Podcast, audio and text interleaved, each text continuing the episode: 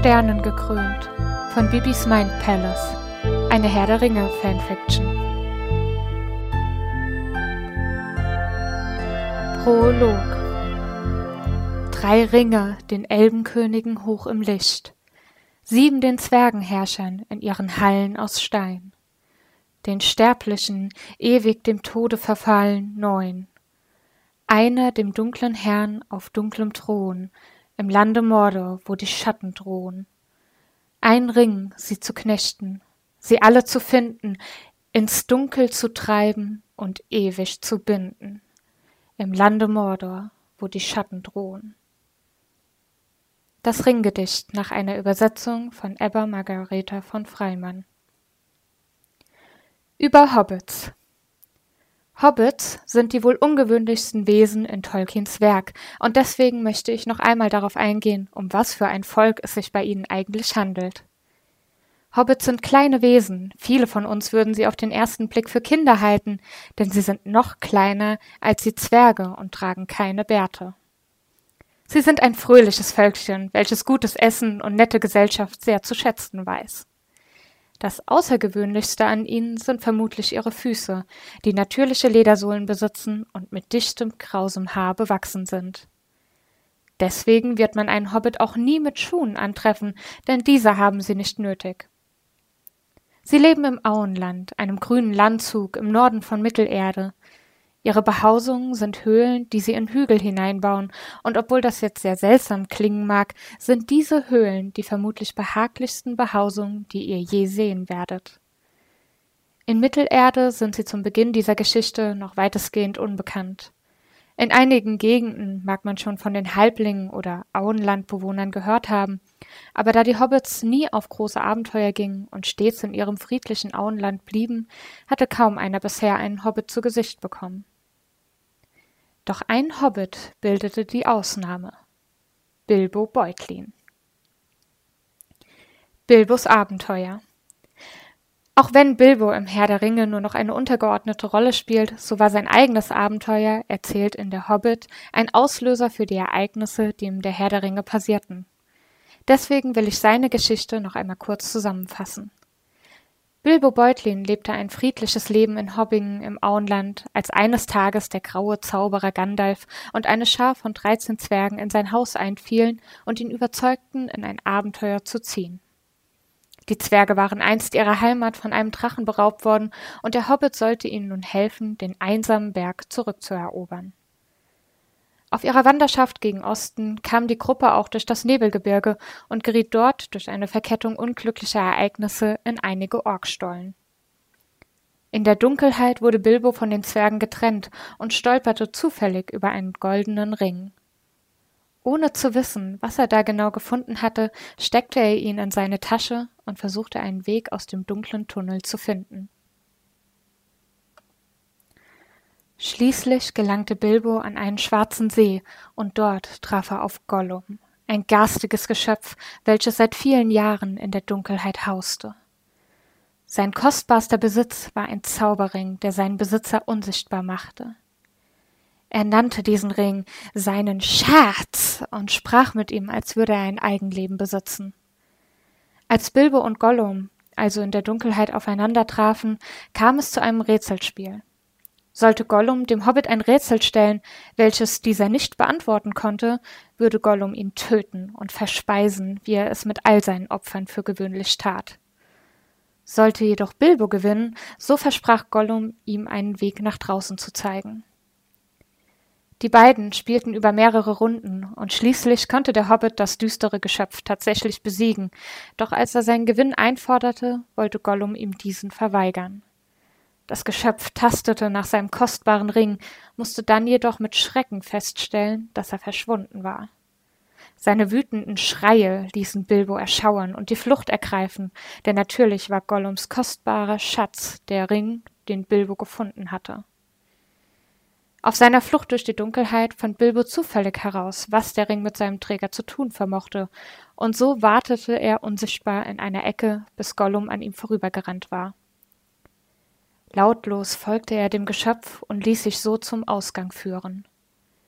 Dort kauerte Gollum am Boden und lauerte auf sein Opfer. Bilbo war versucht, das Wesen mit seinem kurzen Elbenschwert zu erschlagen, aber Mitleid überkam ihn in letzter Sekunde. So sprang Bilbo über die bedauernswerte Kreatur hinweg und floh aus dem Gebirge. Erst als er die Berge hinter sich gelassen hatte, nahm Bilbo den Ring wieder vom Finger, verstaute diesen in seiner Tasche und machte sich auf die Suche nach den Zwergen. Der Rest seiner Wanderschaft ist für diese Geschichte uninteressant. Er zog mit den Zwergen weiter zum einsamen Berg, wo es ihnen schließlich gelang, den Drachen zu besiegen. Der Ring half Bilbo noch bei der ein oder anderen Gelegenheit, doch er erzählte seinen Freunden nie von dem Schatz, den er in Gollums Höhle gefunden hatte. Einzig Gandalf erfuhr von dem Zauberring, und später vertraute Bilbo sich auch seinem Neffen Frodo an, doch im friedlichen Auenland hatte er nie einen Grund, den Ring zu benutzen.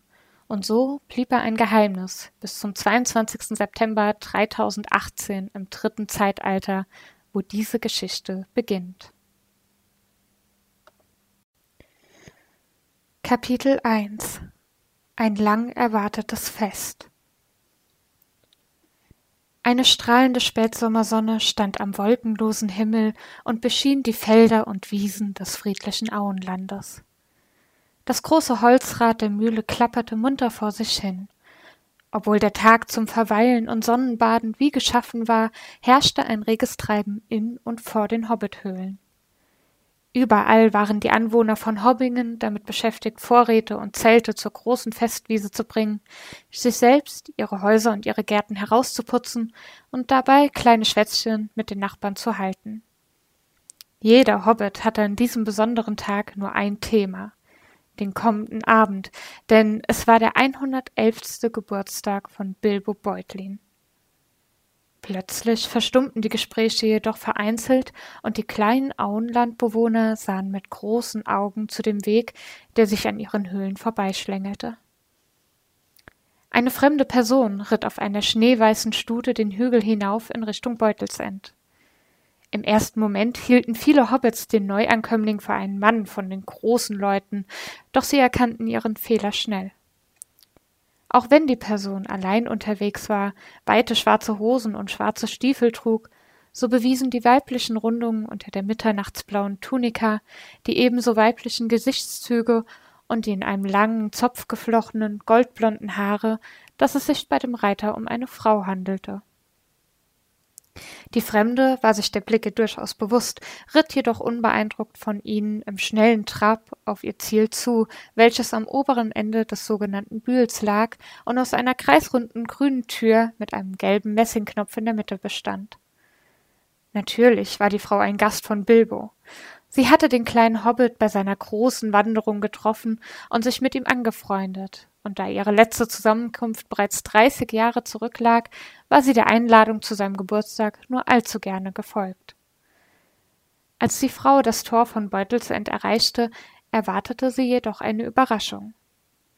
Bilbo Beutlin saß vor seinem Heim auf einer Bank, rauchte eine lange Pfeife und unterhielt sich angeregt mit einem alten Mann, dessen langer grauer Bart bis zum Gürtel seines ebenso grauen Gewandes reichte.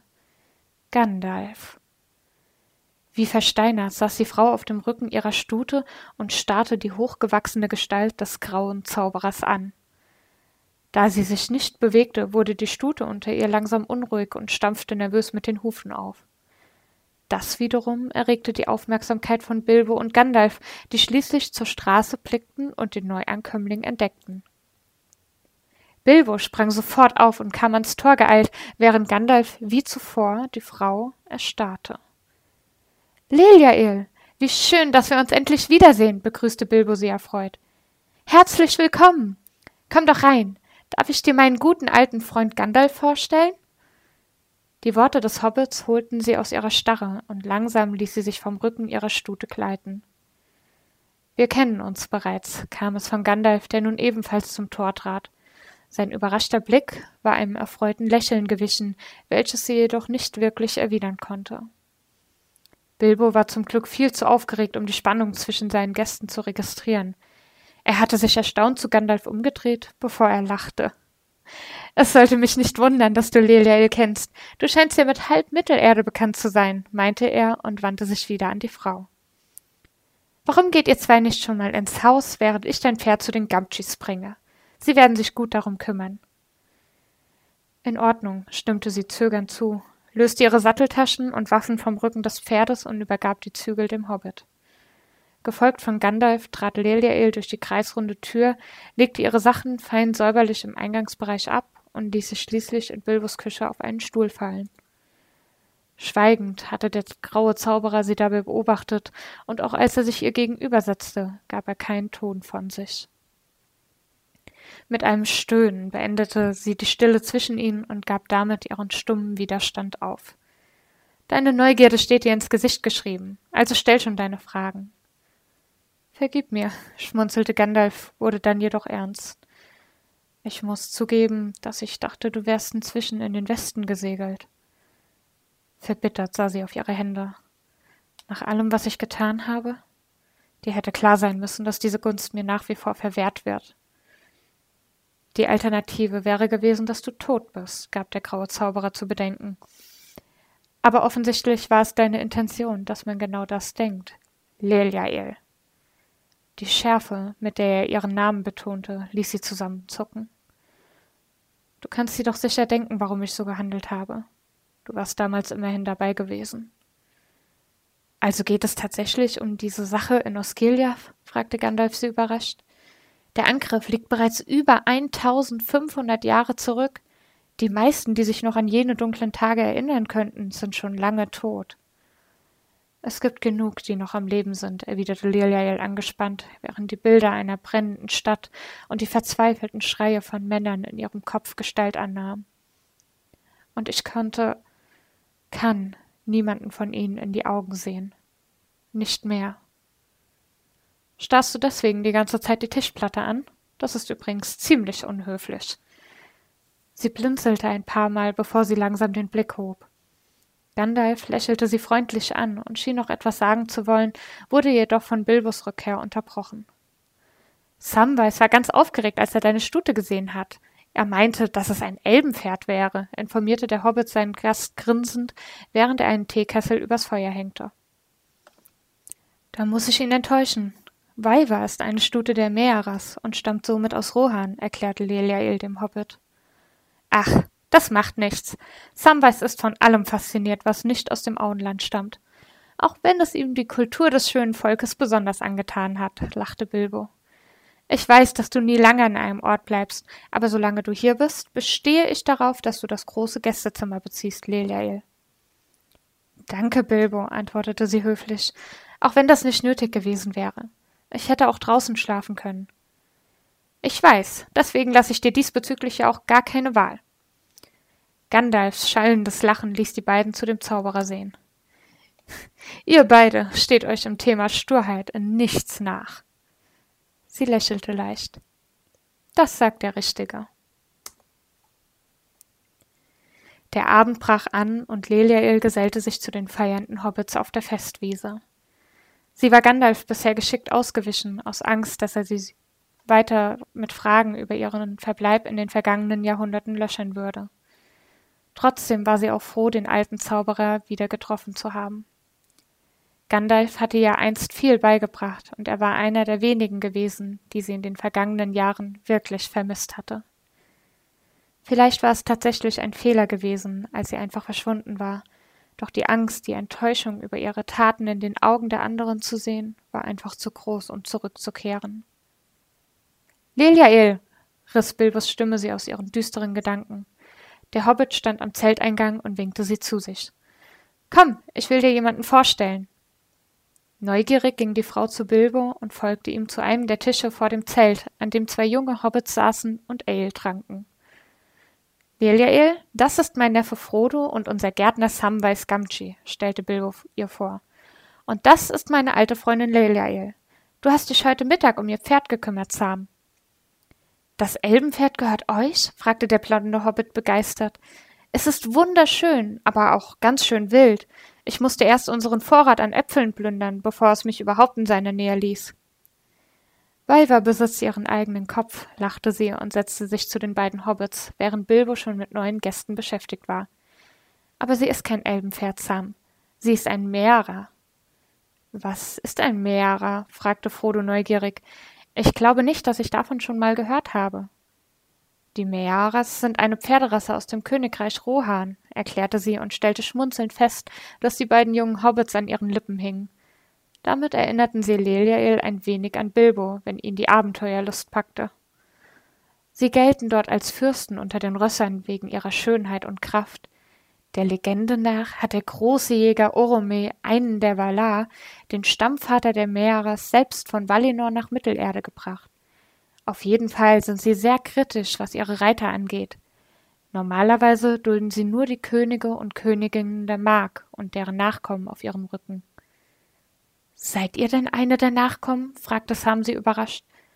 Nein, ich stamme nicht einmal aus Rohan, gab sie zu, verschwieg jedoch, dass sie sehr wohl eine Verbindung zu den Meeras hatte. Diese war eben nur nicht im Königshaus von Rohan zu finden. Dann seid ihr sicher schon viel herumgekommen, meinte Frodo. Woher kennt ihr eigentlich Bilbo? Euer Onkel hat euch doch sicher erzählt, wie er zum einsamen Berg gereist ist, antwortete sie lächelnd. Ich war gerade in Eskarov, als er und die Zwerge in der Stadt Halt machten. Ich habe versucht, ihnen zu helfen, als die Menschen dort Probleme gemacht haben. Nachdem Smaug die Stadt zerstört hatte, bin ich jedoch abgereist, um einen Mann und seine Kinder nach Gondor zu bringen. Er besaß dort noch Familie. Frodo und Sam fragten Leliael weiter nach ihren Reisen aus und schienen sich gar nicht daran zu stören, dass die Lebenserfahrung der Frau nicht zu ihrem Aussehen passte. Immerhin sah sie aus wie Mitte zwanzig, obwohl sie weit mehr gesehen hatte als so mancher Elb. Frodo, wandte sie sich irgendwann leise an Bilbos Neffen, wer ist das Hobbit-Mädchen, das Sam die ganze Zeit über beobachtet? Das ist Rosi, kicherte Frodo. Sam ist schon seit Ewigkeiten in sie verliebt aber traut sich irgendwie nicht den ersten Schritt zu machen, obwohl sie ganz offensichtlich nur darauf wartet, dass er über seinen Schatten springt. Hm, vielleicht sollten wir ihm einfach einen kräftigen Schubs in die richtige Richtung geben, lachte sie verschwörerisch und drehte sich zur Tanzfläche um. Die Hobbits tanzten im Moment eine Art Polka, bei der die Frauen immer wieder einen Partner weiter tanzten. Leliael wartete ab, bis Rosi bei ihnen vorbeikam und gab Sam einen Stoß, so dass er von der Bank auf seine Füße stolperte und direkt in Rosis Armen landete. Lachend beobachteten Frodo und Leliael, wie der verdutzte Sam einfach hinter Rosi herstolperte, die ihnen dankbar zuzwinkerte. Plötzlich verstummte Frodo jedoch und stand auf. Ich bin gleich wieder da. Stirnrunzelnd sah sie zu, wie Frodo zu seinem Onkel lief und anfing, sich angeregt mit ihm zu unterhalten. Bilbo wirkte dabei sehr ernst, während Frodo der Auffassung zu sein schien, dass der alte Hobbit betrunken war. Ein ohrenbetäubender Knall und ein riesiger Drache, der am Himmel erschien, rissen die Frau aus ihrer Beobachtung. Die Hobbits um sie herum sprangen kreischend auf und ergriffen die Flucht, doch Leliael hatte sofort erkannt, dass der Drache nur eins von Gandalfs Feuerwerken war. Grinsend sah sie sich um und entdeckte den Zauberer, der über die Festwiese zu einer verkohlten Stelle eilte. Offensichtlich war gar nicht er für die Rakete verantwortlich gewesen, sondern zwei Hobbits, die von oben bis unten mit Ruß bedeckt waren und in diesem Moment von Gandalf an den Ohren gepackt wurden. Meriadoc Brandybock und Peregrin Tuck, donnerte er, während sie zu ihnen hinüberlief. Der Zauberer hielt ihnen eine ordentliche Standpauke. Komm, Gandalf, sei nicht so streng mit ihnen, lachte sie. Überleg mal, was ich schon alles angestellt habe, wenn wir zusammen unterwegs waren. Weißt du noch, wie ich einmal dein Pferd erschreckt habe und es sechs Meilen lief, bis es sich wieder beruhigt hatte? Gandalf stimmte bei der Erinnerung in das Lachen der Frau mit ein, während Mary und Pippin ihre Chance sahen und verduften wollten. Sie kamen jedoch nicht weit, denn Gandalf zog sie ruckartig zurück. Wo wollt ihr zwei denn hin? Leliael hat für jeden ihrer Streiche die gerechte Strafe bekommen, und das wird bei euch nicht anders sein. Wir haben jede Menge Teller, die abgewaschen werden wollen. Er lotste die beiden Störenfriede zum Küchenzelt und Deliael folgte den dreien. Eine Weile gingen sie den beiden Hobbits zur Hand. Während Mary und Pippin spülten, trocknete sie ab. Gandalf saß währenddessen bei ihnen und rauchte schweigend seine Pfeife. Schließlich verscheuchte Bilbo die Musikanten von der Bühne, um eine Rede zu halten, und Leliael ließ sich auf einen Stuhl neben Gandalf fallen. Bilbo plapperte munter drauf los, rief die Familien beim Namen auf und dankte ihnen für ihr Erscheinen. Doch plötzlich hielt der alte Hobbit inne und ein Schatten fiel auf sein Gesicht. Er redete langsamer, fast zögerlich, während seine Hände zu seinen Westentaschen glitten. Mit seinen letzten Worten verkündete er, dass er das Auenland verlassen würde. Schockiert blinzelte Leliael, als Bilbo von einer zur anderen Sekunde einfach verschwand. Ein Raunen ging durch die versammelte Menge an Hobbits, Rufe wurden laut, doch in ihren Ohren hörte die Frau nur ihr eigenes Blut rauschen. Gandalf sprang neben ihr auf, und ohne zu zögern folgte sie ihm nach Beutelsend. Kurz vor der kreisrunden Tür hielt sie den Zauberer zurück. Was hat das alles zu bedeuten, Gandalf? Ich kann auch nur vermuten, erwiderte er gehetzt und sah die Frau besorgt an. Doch ich fürchte, dass dunkle Zeiten auf uns zukommen werden. Bilbo hat vor vielen Jahren einen Zauberring gefunden. Schockiert starrte sie den Zauberer an. Du meinst doch nicht etwa. Ich weiß es nicht, wiederholte Gandalf und öffnete die Tür zur Höhle. Lautlos betraten sie die Behausung und fanden Bilbo beim Packen vor. Gandalf sprach eine Warnung bezüglich des Zauberrings aus und machte den Hobbit so auf sie beide aufmerksam. Bilbo schien die Worte des grauen Zauberers jedoch nicht sonderlich ernst zu nehmen, und mit einem unguten Gefühl zog Leliael sich zu einem der großen runden Fenster zurück. Die Dunkelheit davor drückte auf ihre Stimmung und machte ihr zeitweise das Atmen schwer. Sie bekam kaum mit, wie Bilbo und Gandalf in ihrem Rücken stritten.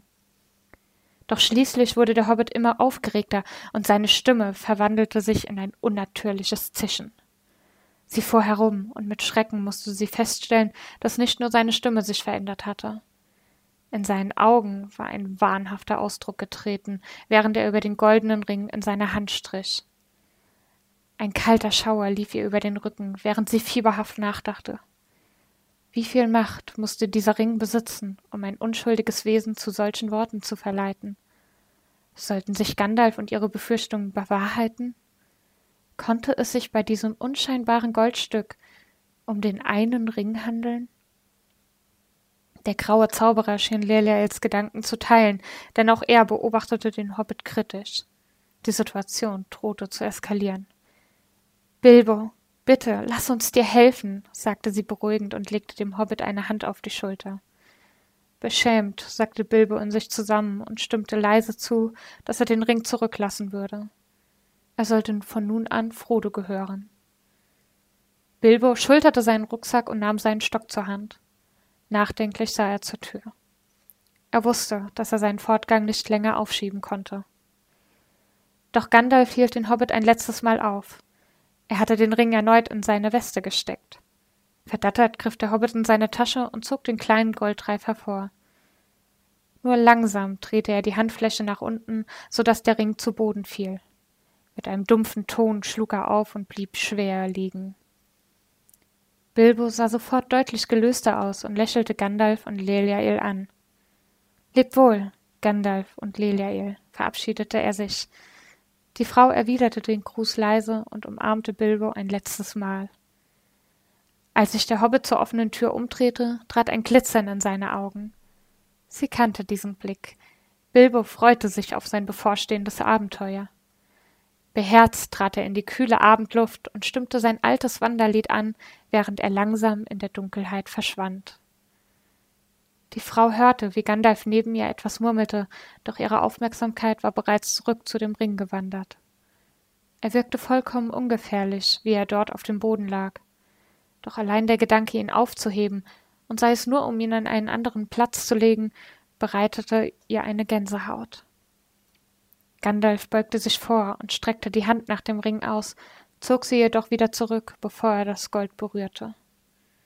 Das ist übel, sagte Liliael leise und begegnete dem sorgenvollen Blick von Gandalf. Ja, das ist übel, seufzte er und ließ sich in einen Sessel vor den gemauerten Kamin fallen. Nachdenklich sah er in die Flammen, und auch sie selbst verfiel in eine Art Starre. Eine alte, tiefsitzende Angst stieg in ihrer Brust auf und sorgte dafür, dass kalte Schauer durch ihren Körper liefen. Die drückende Stille in der Hobbithöhle wurde erst durchbrochen, als Frodo in die Eingangshalle trat und sich verwirrt nach dem Ring bückte. Frodo erkundigte sich traurig nach seinem Onkel, doch er wusste bereits, dass dieser fort war. Mitfühlend sah Leliael den jungen Hobbit an, doch entging ihr nicht, dass er noch immer den Ring umklammerte. Der Hobbit näherte sich vorsichtig dem grauen Zauberer, der nach wie vor abwesend ins Feuer starrte. Als dieser endlich Frodo gewahr wurde, glitt auch sein Blick zu dem Ring in des Hobbits Händen. Sofort stand er auf und hielt ihm einen offenen Briefumschlag unter die Nase. Zögernd legte Frodo den Ring hinein, während Gandalf ihm erklärte, dass Bilbo zu den Elben gehen würde und damit die Hobbithöhle und nicht zuletzt der Ring nun Frodo gehörten. Stirnrunzelnd beobachtete Leliael, wie Gandalf den Umschlag versiegelte, nachdem Frodo den Ring darin platziert hatte und nach seinem Stab griff. Und wo willst du hin? fragte sie den Zauberer, als er zur Tür eilte. So genau weiß ich das noch nicht. Ich werde versuchen, ein paar Antworten zu finden. Frodo verzog bei diesen Worten das Gesicht. Es war ihm offensichtlich unangenehm, so plötzlich von allen allein gelassen zu werden. Wenn du es erlaubst, würde ich gerne noch eine Weile bleiben, sagte Leliael lächelnd und legte dem jungen Hobbit eine Hand auf die Schulter. Frodo erwiderte ihr Lächeln dankbar und nickte. Gandalf, der inzwischen zur Tür geeilt war, sah noch einmal zu ihnen zurück. Der Hobbit verabschiedete sich von dem Zauberer und verschwand in Richtung Küche. Leliael wollte ihm folgen, doch Gandalf hielt sie zurück. Pass bitte auf Frodo auf, sagte er leise. Natürlich, versicherte sie dem grauen Zauberer. Ihm wird nichts passieren. Gandalf öffnete den Mund, als wolle er noch etwas sagen, doch dann verschwand er in die Dunkelheit der Nacht, und die Frau schloss hinter ihm die Tür.